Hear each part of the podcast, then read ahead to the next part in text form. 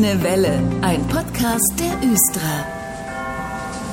Den Schirm, die Jacke oder das Smartphone, Gegenstände, die wir gern mal vergessen, auch in den Stadtbahnen und Bussen wird allerlei liegen gelassen. Aber keine Sorge, die landen dann im Östra Fundbüro und da hat sich in den vergangenen Monaten einiges verändert. Näheres dazu verrät uns heute Steffen Guder. Hallo, Herr Guder. Schönen guten Morgen.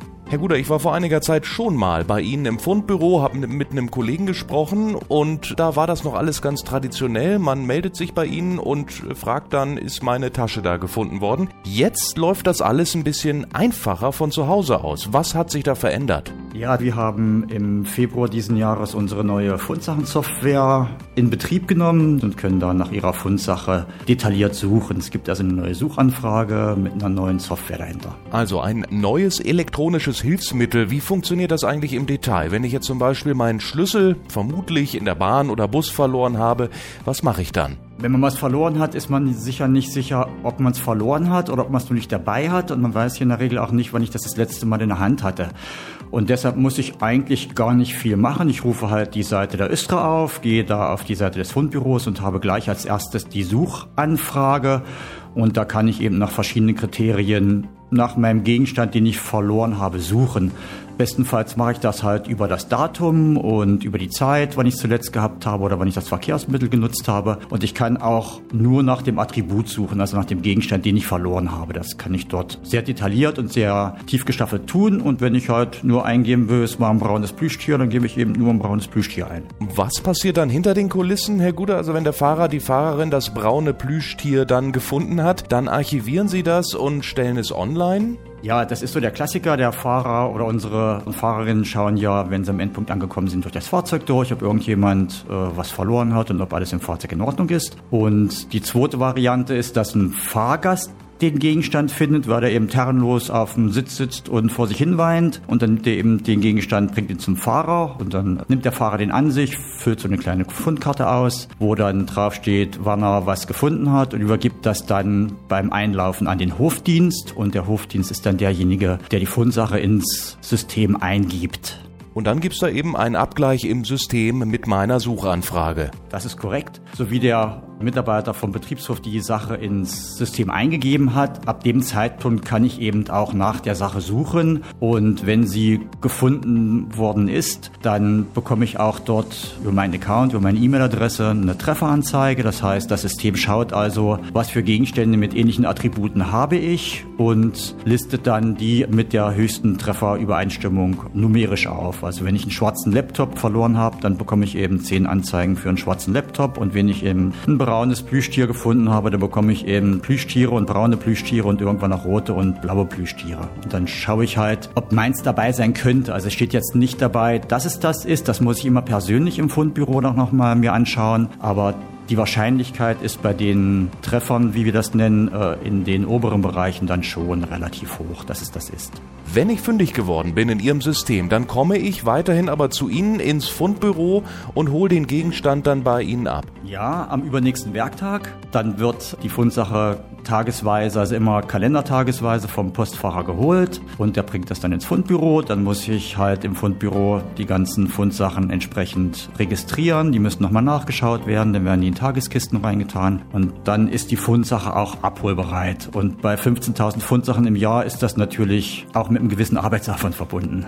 Neu ist aber auch eine Zusammenarbeit mit Regiobus, Herr Guder. Östra und Regiobus arbeiten mit derselben Fundsachensoftware, die auch bei ganz großen und ganz kleinen und vielen äh, Verkehrsunternehmen mit Deutschland läuft. Und das Besondere daran ist halt, das ist, glaube ich, bei uns so eine Einmaligkeit, dass wir dem Fahrgast halt den Service bieten, egal wo er jetzt eingestiegen ist. Er kommt halt aus dem Umland und fährt mit dem, mit dem Sprint hier bei uns in das Bediengebiet rein, wechselt dann die U-Bahn und wechselt nochmal eine andere U-Bahn, weil er umgestiegen ist und fährt dann mit dem Bus zu seiner Stelle. Und dann kann er halt mit einer Eingabe die Suche starten und die Datenbank ist dann so gestaltet, dass auch die Ergebnisse von Regiobus und Östra, dass die ausgeworfen werden. Ich brauche also nicht überlegen, wo habe ich den Gegenstand verloren, das weiß ich in der Regel sowieso nicht. aber es werden immer beide Datenbanken nach Fundgegenständen gematcht und das macht es dem Fahrgast halt einfach, er bekommt dann halt eine Anfrage, wenn die Sache gefunden ist. Entweder bei uns oder bei Regiobus. Finde ich eine gute Idee. Fundbüro 2.0 sozusagen. Wenn ich meinen verlorenen Gegenstand abholen möchte nach meiner Online-Suche, ist es dann immer auch hier bei Ihnen im Fundbüro oder gibt es da jetzt mehrere?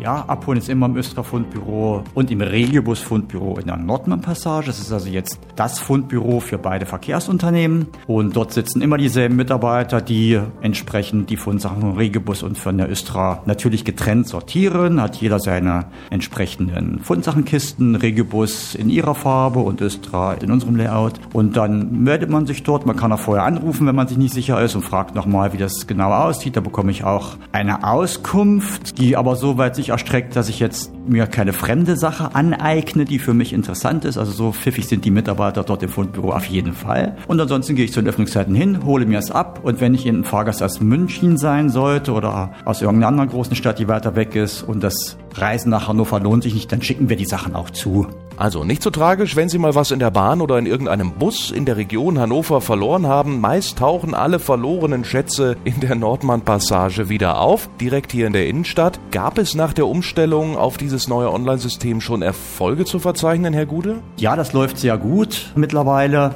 Ich war bei einem Fall zugegen gewesen, hatten wir eine Geldbörse gefunden. Ich glaube, die hatte auch einen Aufdruck der Initialen mit dabei. Da steht dann eben in der Fundsachenbeschreibung, die die Kollegen vom von den Betriebshöfen machen. Die sind dann ein paar Tage später gekommen. Also es war jetzt nicht nicht sehr viel später. Ich glaube, das hatten wir am Montag oder Dienstag im Fundbüro gehabt und die waren Mitte der Woche da.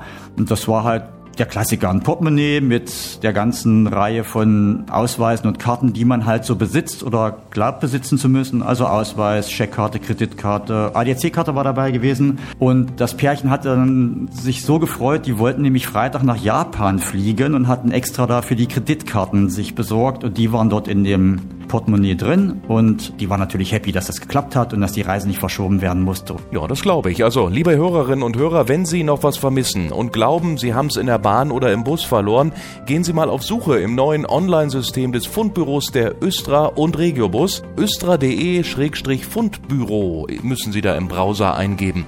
Ich bedanke mich bei Ihnen, Herr Guder, für die Infos. Vielen Dank fürs Interesse und einen schönen Sommer und viel Erfolg bei der Arbeit. Ich möchte es ja eigentlich gar nicht ansprechen, aber der Schulstart hier bei uns in Hannover, der ist nicht mehr lange hin. Am 16. August sind die Sommerferien vorbei. Thema Verkehrssicherheit. Marvin Wlodarski ist jetzt bei mir, der Veranstaltungsmanager der Östra und in dieser Abteilung werden auch diese ganzen Schulaktionen geplant. Hallo, Herr Wlodarski. Hallo. Mit dem Ende der Sommerferien, ich habe es ja gerade schon angesprochen, starten alljährlich auch die ABC-Schützen in den Schulalltag. Die Erstklässlerinnen und Erstklässler und an diese diese Gruppe richten sich auch in erster Linie die Schulaktionen, die die Östra organisiert. Herr Wlodarski, vorab, gibt's da eigentlich jetzt schon mal so Tipps von Ihnen für die Kids bzw. auch die Eltern? Die Öster rät den ähm, Eltern und Schülern im Vorfeld den Schulweg einmal abzugehen, da zum Beispiel schon mal Gefahrenpunkte auszumachen, zu besprechen, den Zebrastreifenübergang sicher eben halt zu überqueren, die Ampel sich anzugucken, also wo liegen die Ampeln, da auch die Übergänge suchen und auch zusammen überqueren, um eben halt schon mal vorzuwirken für den ersten Schultag. Also es bietet sich an, den Schulweg mal grob abzugehen, um die Kids vorzubereiten auf den Straßenverkehr und auch das Bahn- und Busfahren. Was sollten die Eltern dabei beachten? Ganz wichtig natürlich zuallererst, wo ist die Haltestelle? Ähm, welche Linie muss ich fahren zu meiner Schule? Was sollte an der Bahn stehen, also in der Zugzielanzeige? Ne? Welche welche Richtung ich fahren muss, damit ich nicht eben halt in die verkehrte Richtung fahre. Wann fährt mein Bus oder meine Bahn, damit das Kind eben halt rechtzeitig losgehen kann. Und schließlich ganz, ganz wichtig, den Weg von der Haltestelle zur Schule üben, ablaufen, nach eben halt dem genannten Muster, wie ich das eben halt im Vorfeld bei der ersten Frage schon beantwortet habe. Also auch das muss alles geübt werden, das erste Mal alleine Bahn fahren. Was raten Sie da? Man muss da ein bisschen unterscheiden zwischen Haltestelle und im Fahrzeug. An der Haltestelle das Verhalten ganz, ganz wichtig. Nicht rumrennen, gerade zum Schulanfang sind die Bahnsteige immer sehr, sehr voll und ähm, es herrscht reges Gedränge, also ganz, ganz wichtig, nicht rumrennen.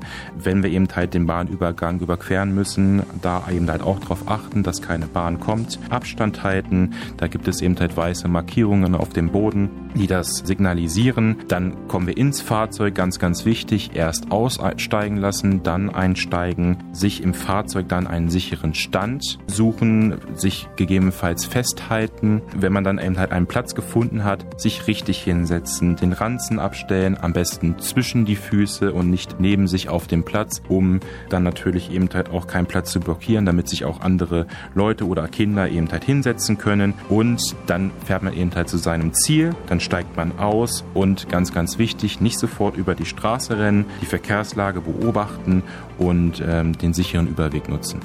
Was tut die Östra denn selbst eigentlich in Sachen Verkehrssicherheit für Kinder? Unser Fahrpersonal wird gerade auch in der Ausbildung sowohl Bus als auch Bahn entsprechend geschult, also vorausschauend zu fahren.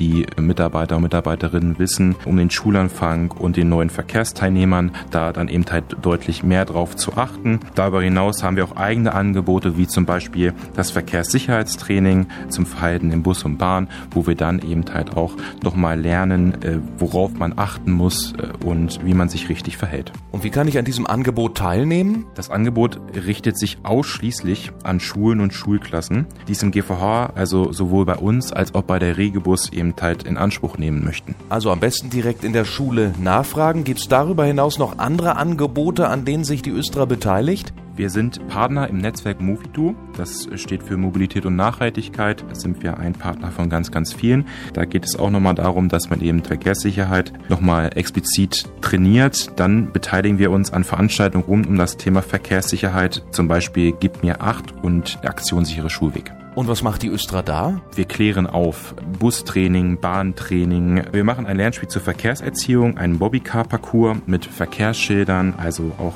wirklich ein Stoppschild, Vorfahrt, Gewehrenschild, äh, wo man dann wirklich darauf achten muss, wie man mit seinem Bobbycar in diesem Parcours fährt. Und dann gibt es auch am Ende eine kleine Belohnung, den GVH Rutsch Auto Parcours Führerschein. Boah, den will ich auch. Ja, ich weiß, den gibt's nur für Kids. Am 20. August, wenn Sie da noch nichts vorhaben, dann gibt's da einen spannenden Termin zum Thema Verkehrssicherheit. Zeit. Da nimmt die Östra nämlich an der Aktion Sicherer Schulweg teil. Auch der GVH ist dabei auf dem Tramplatz vorm neuen Rathaus am 20. August. Herr Wlodarski, danke für die Infos heute. Sehr gerne. Und das war die grüne Welle auch schon wieder. Liebe Schüler, Schülerinnen, genießt die letzten knapp zwei Wochen Sommerferien. Ich bin Dennis Pumm, macht das auch und wir hören uns in zwei Wochen wieder. Tschüss.